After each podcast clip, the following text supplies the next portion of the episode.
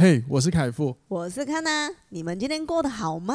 欢迎收听，哇，哇这就是人生，好没默契。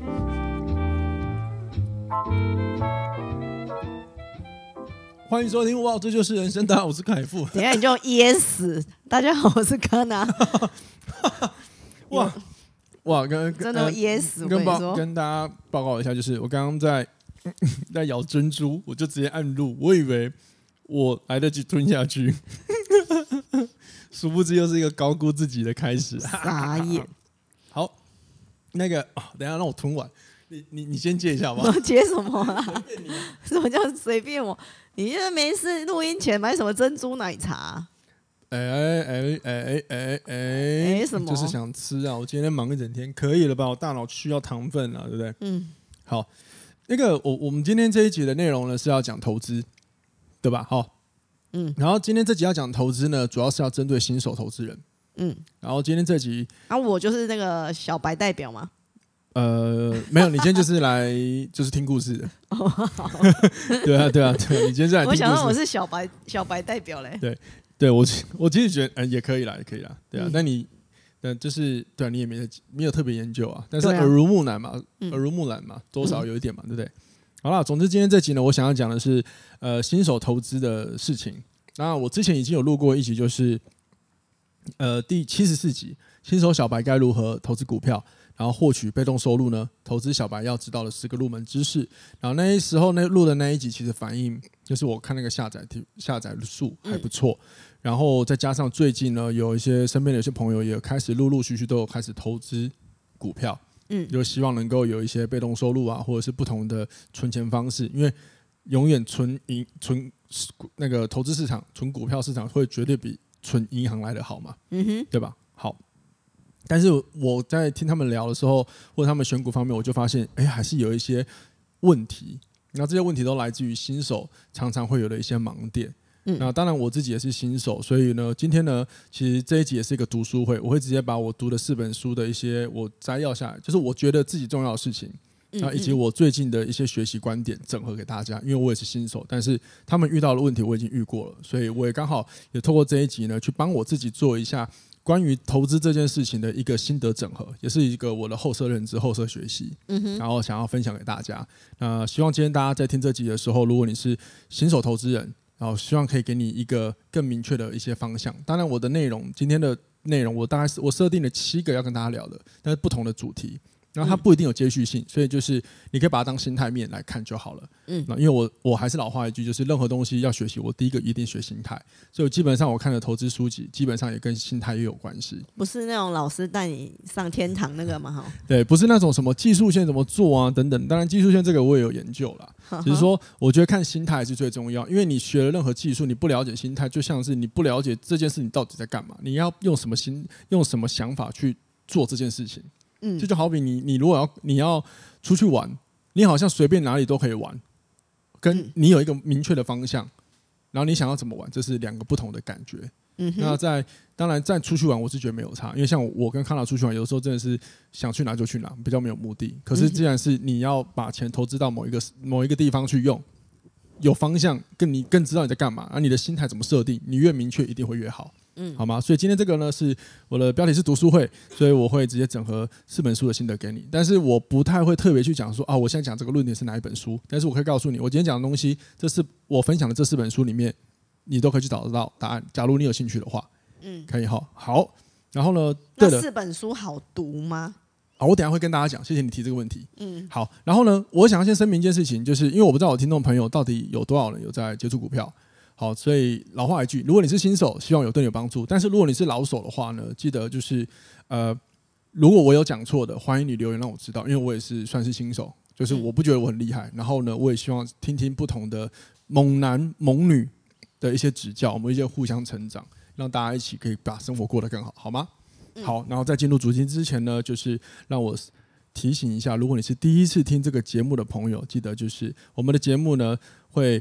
非呃，在每周三跟每周日的晚上呢，会与你在空中，我们来聊聊一些生活中的大小事情，好比说人际关系、自我成长、沟通、爱情、星座等等，或者一些时事。那当然近期，因为我也想开始分享一些理财的部分，然后希望也可以帮助到大家。嗯嗯，所以如果你喜欢我们的节目的话，真的邀请你追踪。然后呢，或者是你是用 Apple Podcast 的话，请你给我们一个五颗星的评论。你听完之后，假设你觉得不错，用这样的方法，把给我们一点鼓励，好吗？嗯、那我们要进入今天的主题喽。好，我快速进入今天的主题了。好，好，那第一个呢，我觉得，呃，我想跟大家聊，就是，呃，新手投资人在想要接触，呃，接刚接触股市的朋友，你一定要先了解，就是股价为什么会变动。哦，因为像我最近我有朋友，就是跟他聊天下来，他他他终于就是买了人生的第一只股票，嗯，然后他就发现这只股票刚买的隔天就跌了，对，他刚买隔天就跌了。当然我看了一下他买的这这档股票的性质，然后再再问了他的目的。那我朋友是说他想要赚价差，嗯，好，那我看了一下这档股票，我就知道他不太适合拿来赚价差，好，因为他买的是类似房子呃建筑类的。嗯哼，对，好，那是哪一只我就不讲了。好，那通常建筑类，我自己的粗浅的了解，它的股价波动比较低，所以当纯股是可以的。或许，对对对。然后呢，那个如果。你觉得听这段好熟悉哦？不要怀疑，就是我在讲你，我在讲你，哎，我在讲你，对，好，谢谢你。好，虽然虽然听众朋友可能不知道是谁，但是你知道那个对号入座那个人，谢谢你，你的个案可以拿来分享，谢谢你，好，提供广大的听众朋友。好，那那所以所以这就是，如果说你的目的想要赚价差，那你就要了解，就是什么样的什么样类型的股，它的股价会动。嗯，对，好，那第一个呢，就是你一定要了解什么原因会影响股价波动。那这边我简单分享就是事件。嗯，如果你发生了一个不好的事件，显然你的股价就一定会掉。嗯，那我这位朋友买了这个标的，隔天就是 刚买完，隔天新闻就爆出他的不好，所以他就动了。然后呢，如果各位有在看一些股票市场，不管你是新手或是老手。你只要，因为你有在投资，通常还还是会看一下嘛，对不对？嗯。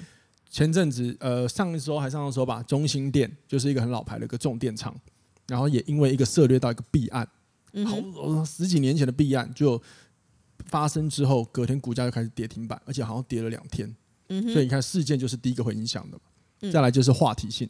嗯。好，话题就是我这边讲的话题是，就是这是话题，它不代表是真的。好比说超导体，最近这个超导体。超导体在 AI 很热之后，然后又来了一个超导体，结果这个超导体超屌的，讲的这一天股价飙升，但是它真的是个话题，就隔天就跌了，暴跌。好，这就是话题，所以这个也有可能会影响。嗯，那第三个呢，就是趋势，趋势来说就是可以改变，呃，应该说它就是未来趋势讲的所谓的趋势就是未来一定会发生。嗯哼，好，那近期一定就是 AI 嘛。嗯，所以你仔细看 AI 的股，全部都在波动，全都在往上。可是最近前阵子上个礼拜，如果你有买 AI 股的，你就知道 AI 经历了至少三天的大跌，而且是跌停板哦。哦，那就是因为它还是有所谓的回档，因为 AI 是趋势，但是这阵子它发动，它股价上去的那个价格，我讲白话就是跑跑那个金额啊，跑得太太漂亮太嗨了，可是它反应太多了。也就是说，讲吧这个意思就是指。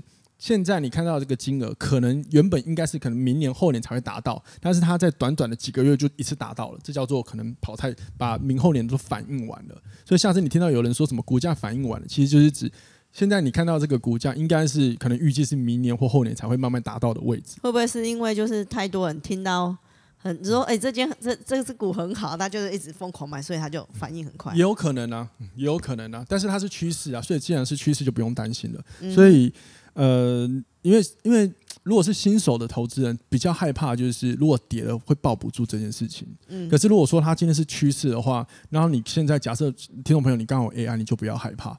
可是通常通常会有一个问题，就是如果他买的位置真的很高很贵。嗯。假设我们以伟创来说哈，各位听众朋友，如果你是新手，你可以上网打伟创，然后伟创你你打进去 Google 之后，就会显示应该在最前面的搜寻就有一个雅虎股雅虎的股市。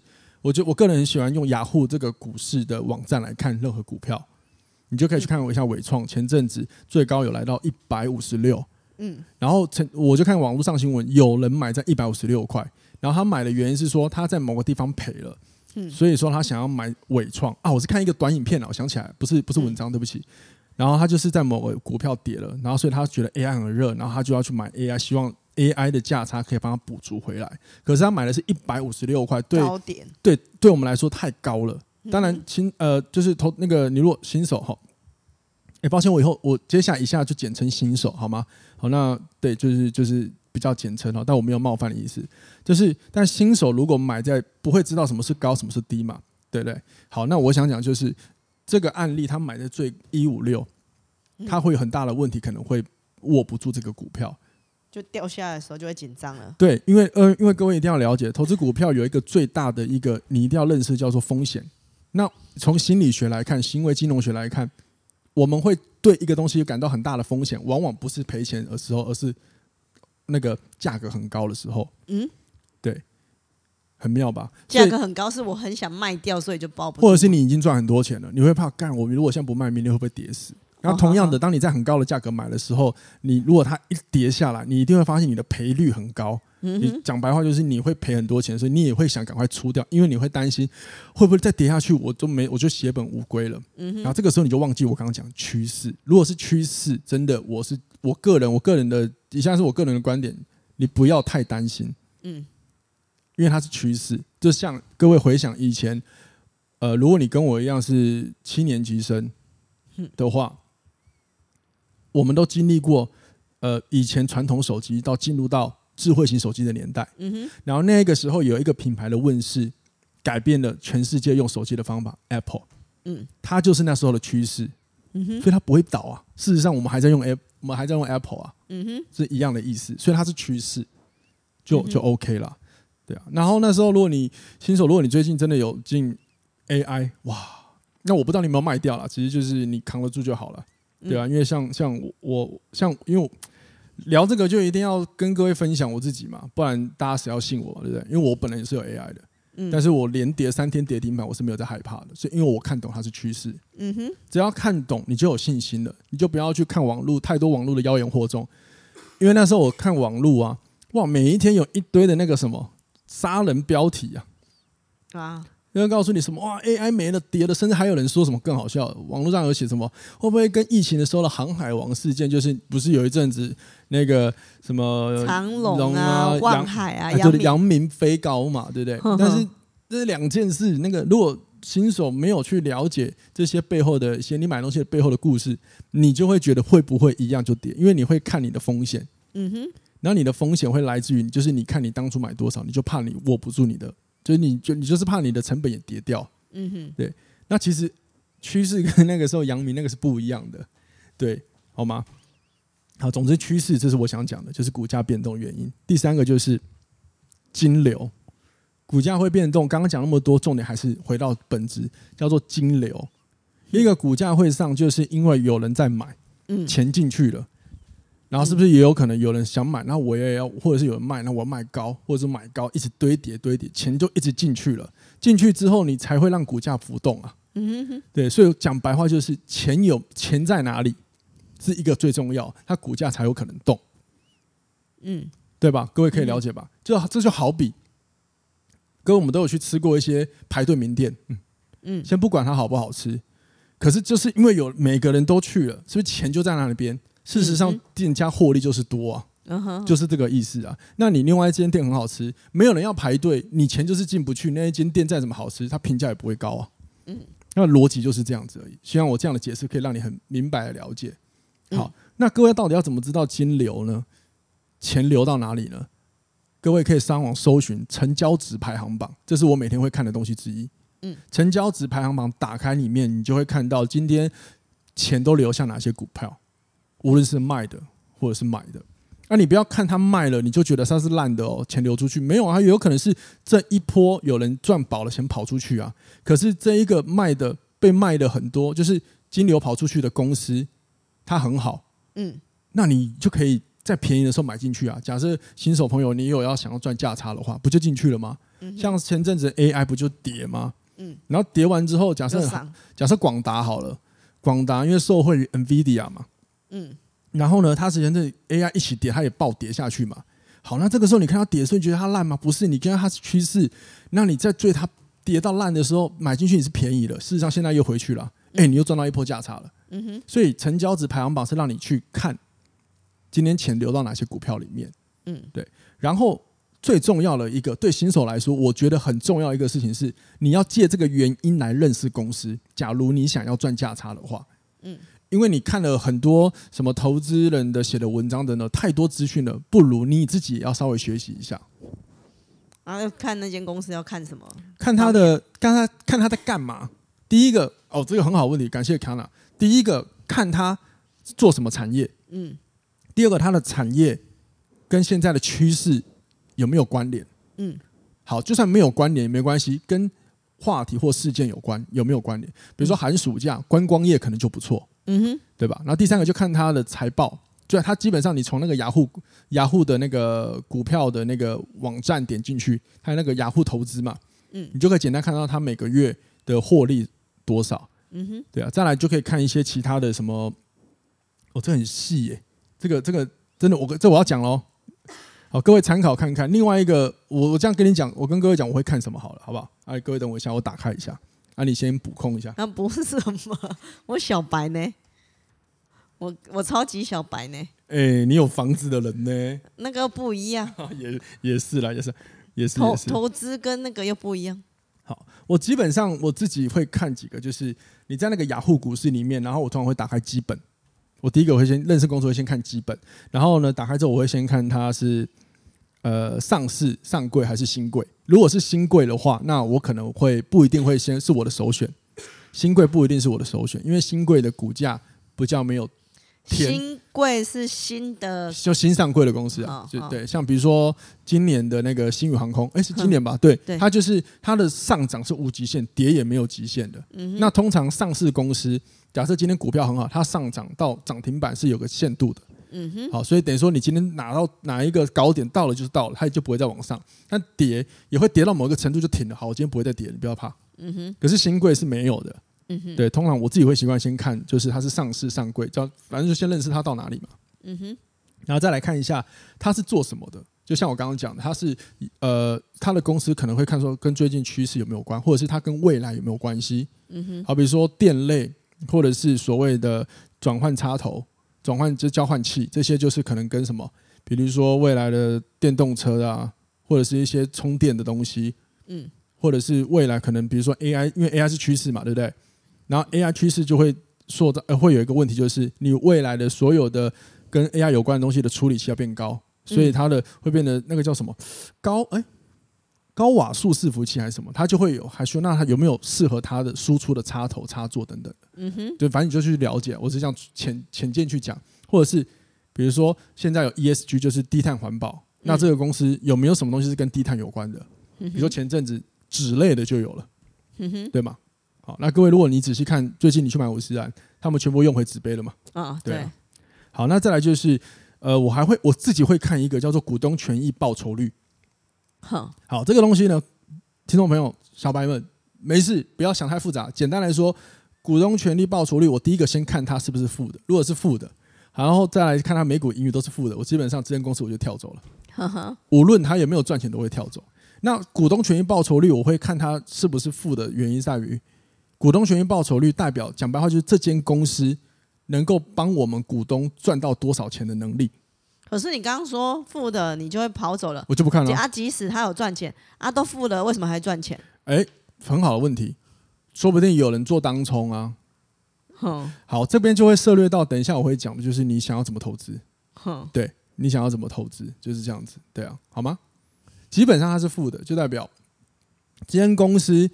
他可能有赚钱，可是他可能很多东西离离扣扣的也在扣，嗯，也在扣出去。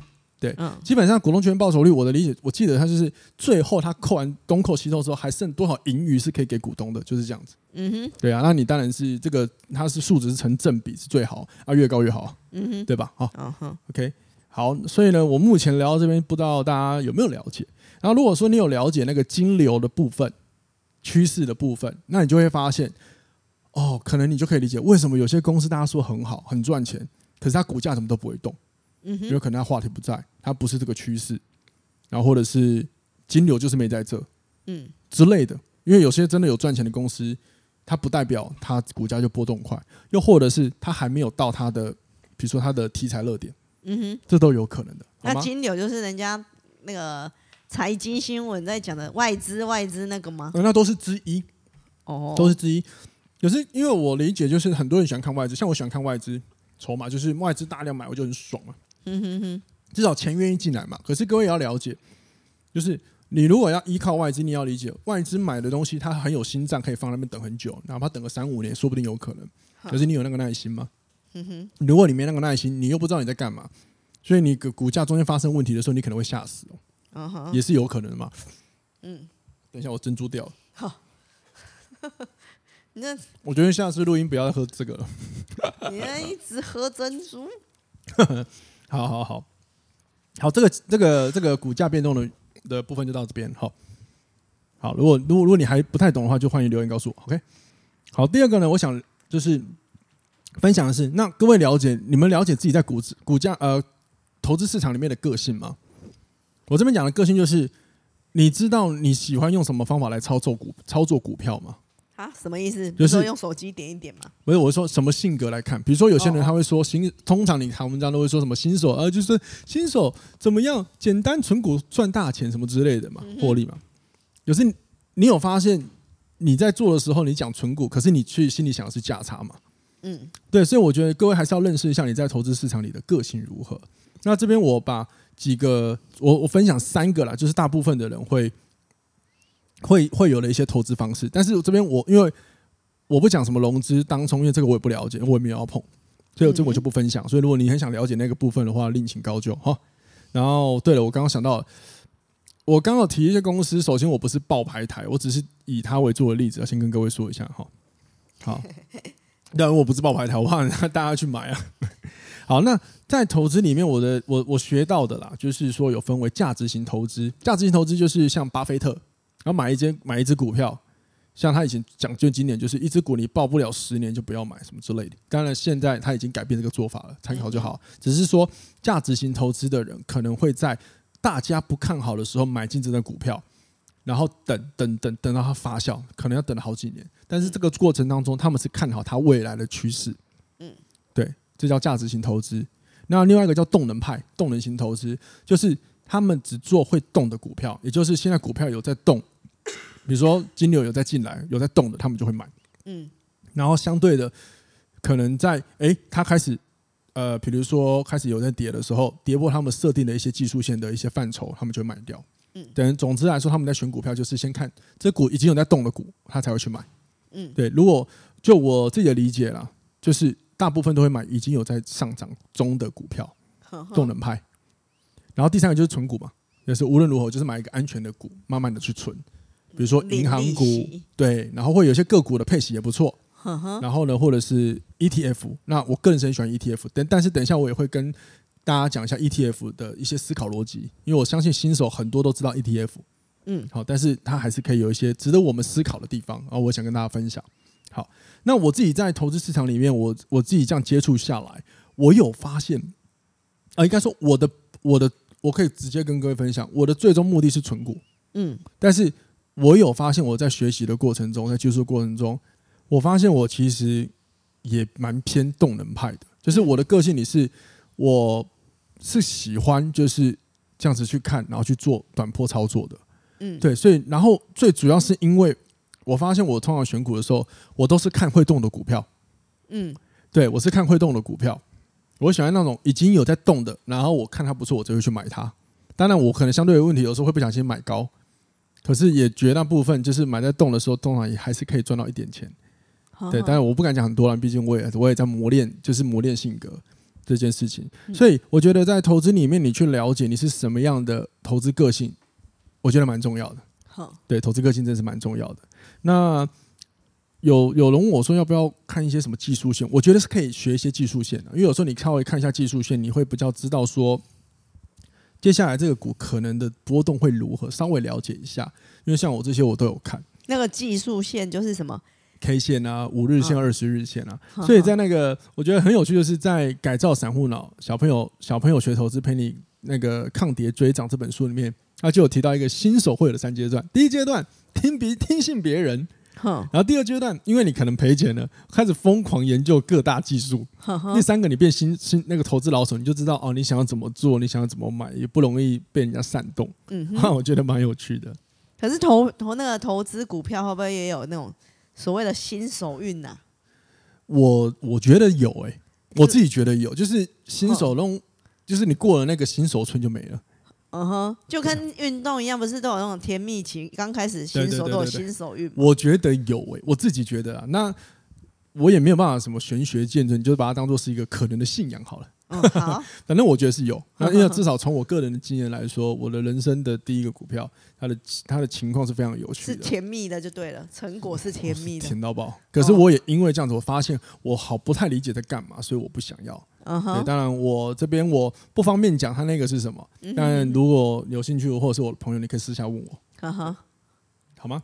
好，总之呢，先了解一下你在股市里是什么个性很重要，因为它会决定你接下来想要怎么操作。当然，无论你是价值型投资，或者是你要动能投资，又或是存股，我觉得其实你都可以三个切换。因为以我来说，我现在自己的配置里面，我其实是有不同的。我针对个股去配了一个，去个别配。他我要用什么方法来看待这只股票？嗯，对。可是呢，如果你真的很新手，我还是建议你先做好一件事情就好了，不然你会搞得你不知道干嘛。嗯，但是我又很鼓励你多多尝试，因为你一定是犯错之后才找到你可以的点是什么。嗯，像我就是先存股存股，然后呢，接下来我刚刚经历了有一些甜蜜期，当然我自己有做一些功课，有赚到，就是我是我尝试很多，我很喜欢一直拿钱进去尝试，嗯，所以我才发现，哎，我好像对。动能这个东西，我很喜欢买那种会动的股票，这件事我很感兴趣，所以我就了解哦，我其实是在股市市场里哦，我是有这样的风格跟个性存在的。那 OK 啊，我就好好做，因为你最重要的要开心交易嘛。这也是那我刚刚讲那本书里面有提到开心交易，对啊，不然你你不觉得买的很痛苦也很无聊吗？对吧？好，希望你可以这段有帮到你。好，接下来我们来聊另外，接下来就是新手。也很常疑惑，就是到底要存股好还是做价差好？也呼应到我们刚刚讲的价值型投资跟动能派跟存股，你的个性是什么？那这边其实我觉得都很好，嗯，对，所以最主要的还是来自于你知不知道你你适合什么方法？好，因为存股很棒啊，就是你一直存，一直存，一直存，然后钱会越来越多，越来越多，越来越多嘛，对，然后这是复利。可是当然，可是当然也有也有也有提，也有也有提到，有本书提到就是。存股通常是给有钱人的在做的事情啊，因为它才会量很大。没错，因为你的资金量够多，你能买的张数够多，相对你滚的配息会够多，一定是这样子嘛，对不对？不然你看，假设一只股一张股配你，呃，假设一块好了，啊，你如果只有一有一张，你就是领个一千块，跟一次领个十几万，那是差很多的嘛。所以它是要靠张数嘛。那通常小资主没那么多钱啊。所以你要一直存，要存很久，但是时间是可以复利的。嗯，好，比如说定期定额，好吧？那所以这个时候呢，就就就可以是，你也可以思考价差。哦，因为你假设你存股存存存存很多，或者是价值投资，好，你等了三五年，结果你赚到一大笔钱，可是你中间做了好几个价差，每一次价差你赚个三千好了，那各位你想，你十次价差你赚多少？三万，差不多对吗？然后这件事情可能花你好几个月而已。其实好像也是个蛮聪明的做法哈，嗯，可是对于新手来说，因为我自己的体验啊，我当初的体验是，呃，我是一次先练一件事情，然后我再去再去练别的事情，才到我现在可以同时的我的配置里面每一个我都可以个别用不同的态度去操作它。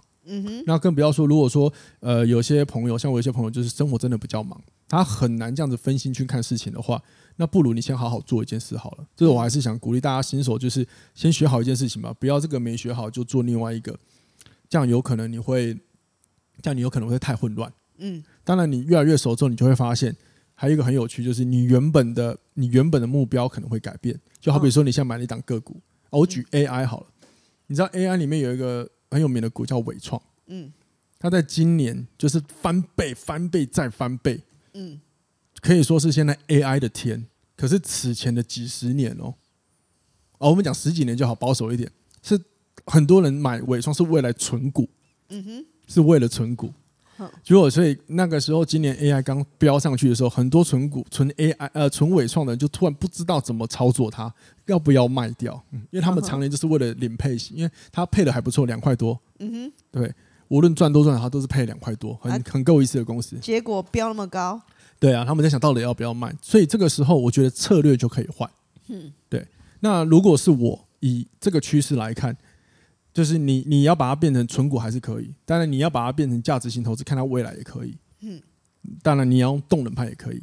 好，所以你会觉得我在讲废话，但是我想说的意思是，你要知道你现在想要赋予它什么样的目标，嗯，跟操作方式。当然，我觉得伟创可以。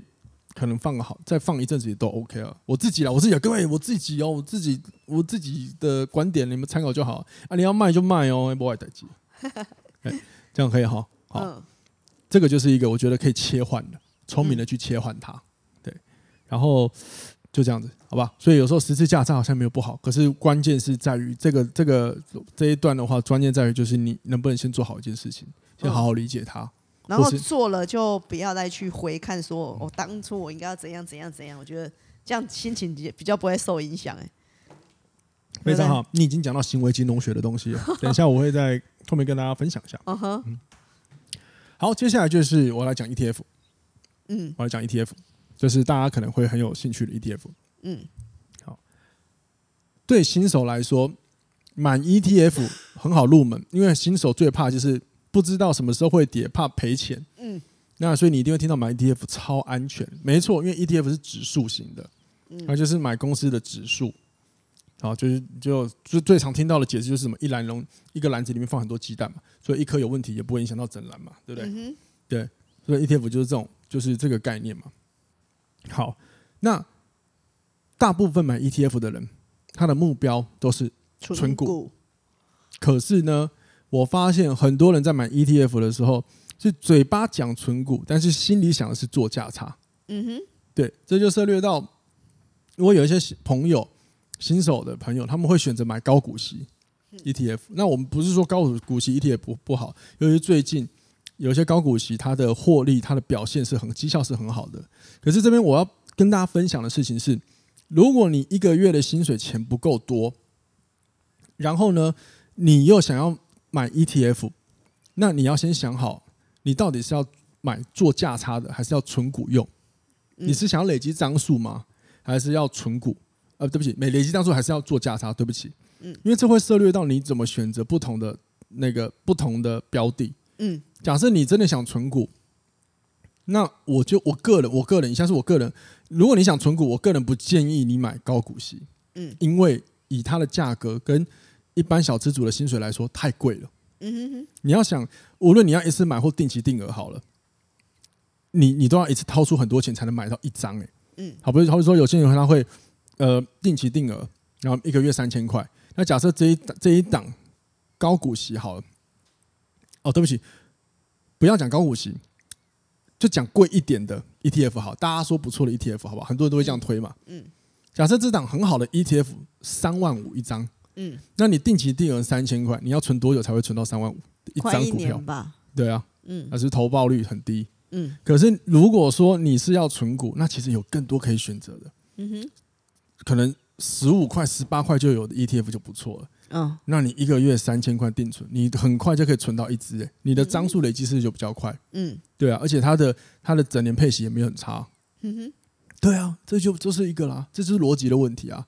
嗯，对吧？就好比说，我自己有在买的，就是低碳 ESG 的 ETF，嗯，它目前才十六块多，嗯，然后最近它已经，因为它是一年配两次，它最近的第一次配息要出，因为它是今年才刚上档的，嗯哼，它就配零点五块嘞，嗯，所以无论接下来的第二次配息多少，都是有可能抢到一块钱，那是不是这个价格配到这样子，是不是第一个很好存，第二个配息好像也不差，会比你买。比如说，大家说很好，然后很贵的，然后你存很久才存得到的，来的可能更有投资报酬率。嗯哼，对，所以在选择 ETF 的时候呢，我我个人是呃会觉得大家可以思考，你要的是价差还是要存股？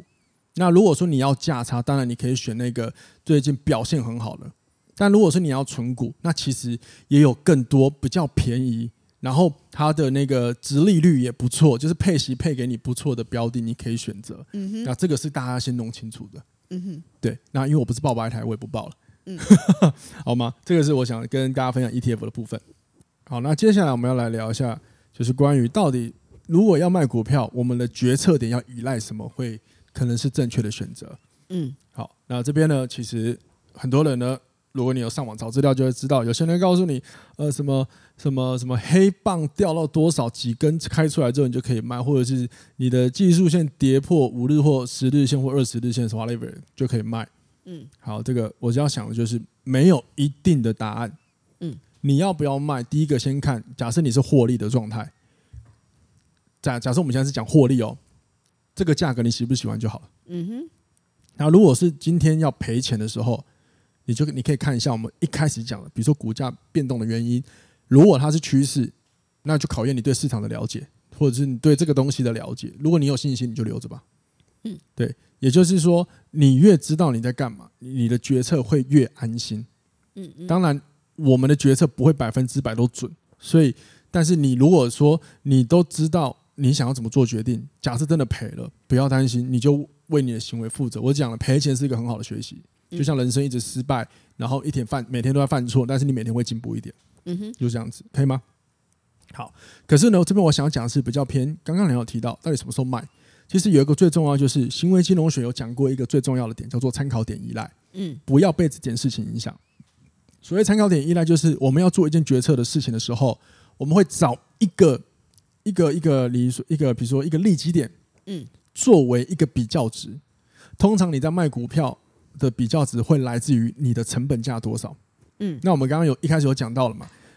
人的风人觉得风险的时候，不是存在跌的时候，股价跌的时候，而是股价正在上涨，你赚到钱的时候。所以假设你这档股票现在你赚了五万，嗯，那你有可能该不该卖的疑虑，但如果你是看你的成本价，你就会陷入两难。第一个，你会觉得啊，我已经赚那么多，我该跑了吧？可是如果卖了，明天又涨了怎么办？嗯，接着跌也是一样啊！我我我我买这边，假设你跌两千，或跌呃严重一点跌十万块好，假设假设你很倒霉，好，我我的成本在那边，可是我现在已经跌那么远了，我我如果再不卖，会不会跌更深呐？嗯哼，关键只要有那个那个比较点在，你就很难下决定，因为那个比较点通常还会再带你去看很多的不可能，不很多的可能性。嗯哼，对，所以最好的选择就是，假设你是获利的状态，这个价格你喜不喜欢？喜欢。你就卖掉，嗯，或者是你这个价格你喜欢，但是你对市场有了解，嗯，它还可以，你就继续留着，嗯，对，可以哈，好。但是我这样讲，是不是只是好像在讲个理论？所以我讲我自己的故事给你听，好，可以吗？好，我就分享我自己哈，我不就是我只是分享我的故事，希望让大家参考，因为我本人有 AI 啊，我不讲我是哪一只，哦，但是我历经了它标很高，然后上周连。呃，连我记得连三天跌停板。那你这样关键都知道就知道了。啊，你各各位知道就知道，没关系，我不 care。对啊，反正这这也这也没有什么，这也不是什么厉不厉害啊，猛男那么多，那猛女也那么多。不是，我想讲的是，我我的心态供大家参考，这样才有共感性。嗯。那因为我了解市场，我了解这件事情，所以它跌暴跌的时候，我是不担心的。嗯。可是事实证明，很多人害怕就跑出去了。嗯。对，所以那时候我就体会到。你如果越了解在干嘛，你就可以为你的行为负责。事实证明，他现在又回来了。嗯哼，就是这样而已。对，所以，但是我的决定就是，我不是看我的成本，我是看我对他的了解。嗯，这就是很重要的事情了。所以，新手朋友们，你们要买任何东西，我还是建议你，你要知道你在买什么。嗯，对。那可能你会告诉我，哦，我没有时间。相信我。你不会没有时间，你真的不会没有时间。你哪怕只有五分钟，你去看一下你今天这一个，你光你买的个股或你有意愿买的个股，它在干嘛？这不都是一点点的学习，都会帮你增加一点点你的知识量吗？嗯，对，是这样子的。那那我我刚刚这样的分享，真的，我先说，我真的不是获利很多，因为我我我今天这几次很想保持一个我犯了很多错的分享心得给大家。嗯，对，但是但是我也我我自己。不是这方面的专家，是我也很怕我讲出来什么，好像让别人觉得很有希望。我并不，这不是我的本意啊，所以很抱歉，我让我这边稍微就是再一次的为我自己解释一下。好，OK，反正这一段就是最重要，就是你不要太过于在意你的那个利基点，你只要看当下跟未来你要怎么做就好了。嗯，好，那接着呢，关于卖，就是跌的时候，有一件事情很重要。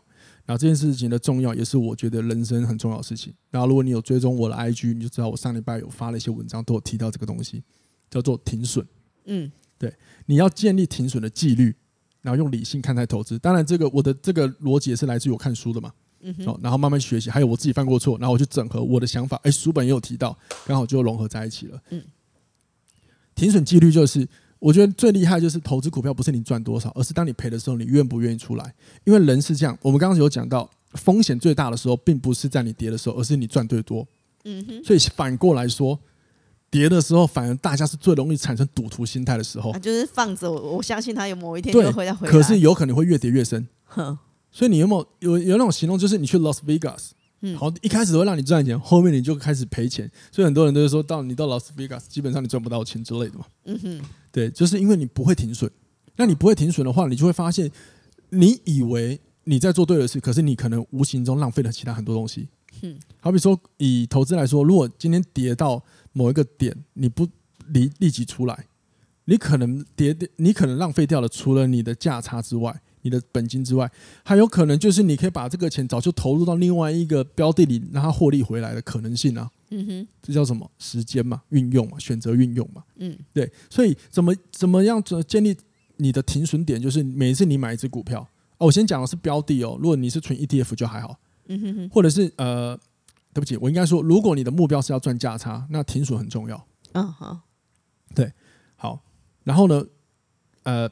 假设你是你买了一个标的，那你就要设定，你可以先先设定你预计多少想要卖掉，嗯，然后还有你什么时候跌到多少时候你也要出场，嗯，对，认赔杀出，对对，你要设定一个，那这个对不起，然后这个到底要赔多少？你如果上网看有很多不同的说法，有些人会给你一个百分比，但其实我觉得最简单的新手朋友们，你就先练习多少是你可以接受就好了，嗯哼，对，多少是你可以接受的。赔个一千你可以接受，赔两千你觉得干掉到不行，那那你一千你就赶快出来了，就就可以了。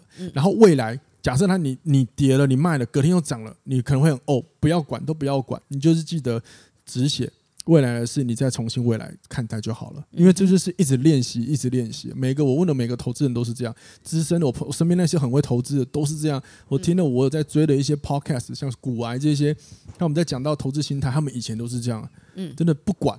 都不管，然后久而久之，你就会练出来，就是别人赚多少跟我不关，我只关注我的生活有没有变更好，嗯哼，或者是我学到什么，这才是正重要的一个人生学习啊，嗯，对吧？所以设定停，设定你的停损位置，然后你要严守纪律，每一次到了，你就要按按表操作才可以，嗯，我觉得人生很多事情是你可以有很多不同的选择和变化，但如果单投资市场，有的时候毕竟是钱，你一定要理性看待，嗯，对，然后你就要停损好，然后刚刚刚刚讲到，因为刚刚不是算闪过了 ETF 嘛？我刚刚提到 ETF，我想到一件事情，如果要用 ETF 赚价差，真的还是可以。我我想要补充就是还是可以。所以刚刚在 ETF 那一段，并不是说赚赚价差不好哦。嗯哼。对，我只是想说，就是 ETF 还是拿来大部分拿来存股是很好用的。可是你要知道，你买 ETF 是干嘛？对，因为大部分买 ETF 还是为了要存股，因为它够稳、够安全，绝对安全，好吗？好，分享给你们，建立停损很重要，人生也一样。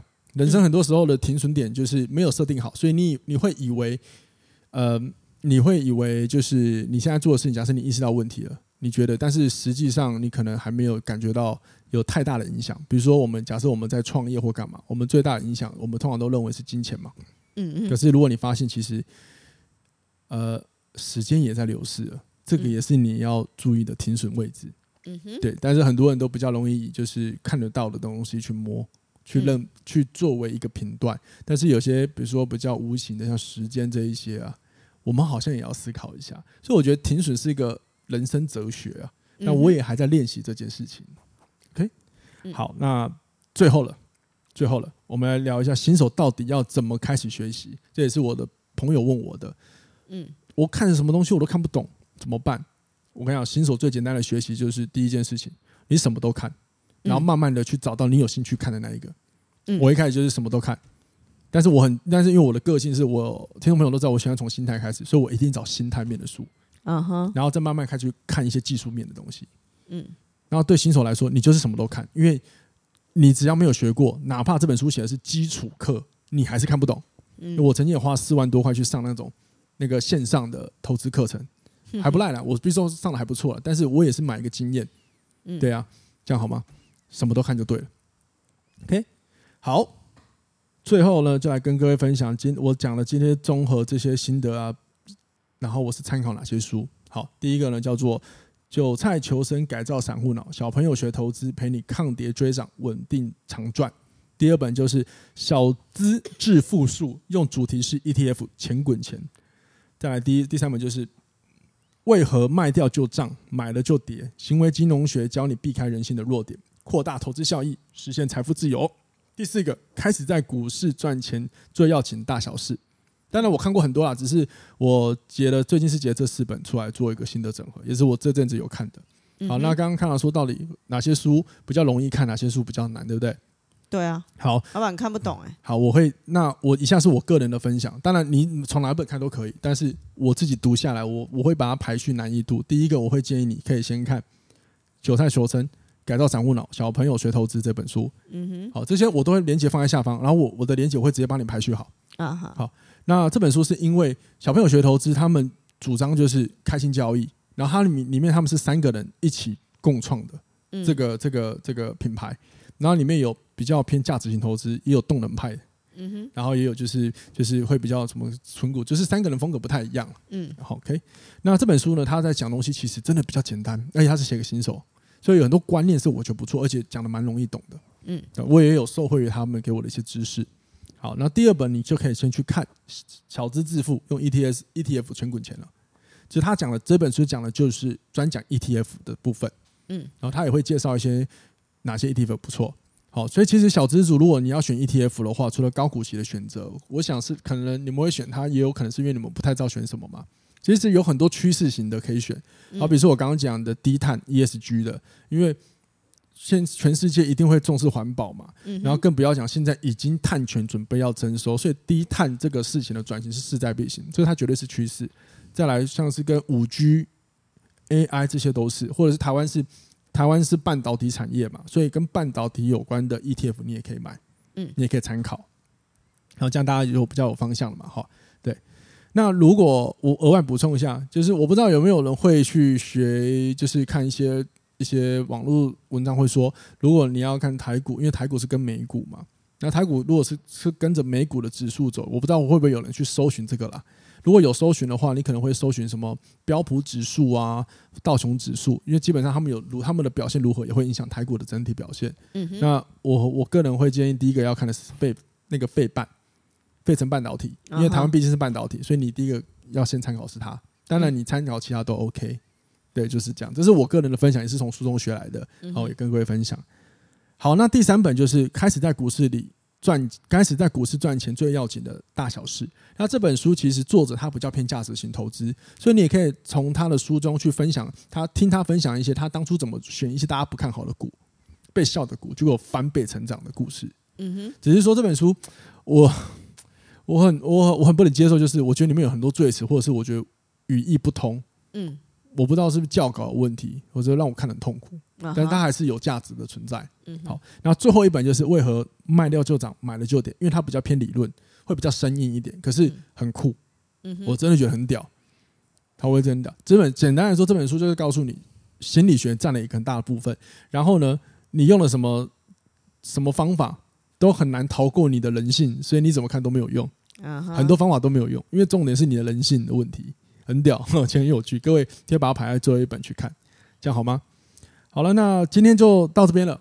好，希望大家都能够受惠于我今天的这一集，希望能够帮到大家，这是我的本意。那也欢迎大家一起在呃留言区，或者是你用那个留言连接或 Apple Podcast，我们一起交流一下你的问题。我也欢迎你私讯问我，呃，关于投资的问题。然后我要先，我也必须说，因为我我不是什么神人，我没有办法给你更高档的建议，我只能说，同样是新手，我遇过的问题，然后我的心态调整，就是做一个同理心的交流，这样子好吗？那就希望大家都可以一起在股市里好好的赚到一些额外的收入。但是我必须讲哦，如果你真的很想要过上财富自由，就是你要赚大钱，最快的方法真的不是投资股票，而是在你现有的实际工作技能里面。去发挥它，去创造你的价值，这才是最重要的。你应该，除非你要当全职交易者，但是真的那个太难了。最棒的赚钱方法就是在你的生活里好好创造你的价值，让你的主动主要收入要增加才是关键，好吗？希望你们喜欢这一集，我们下次听喽，拜拜，拜拜。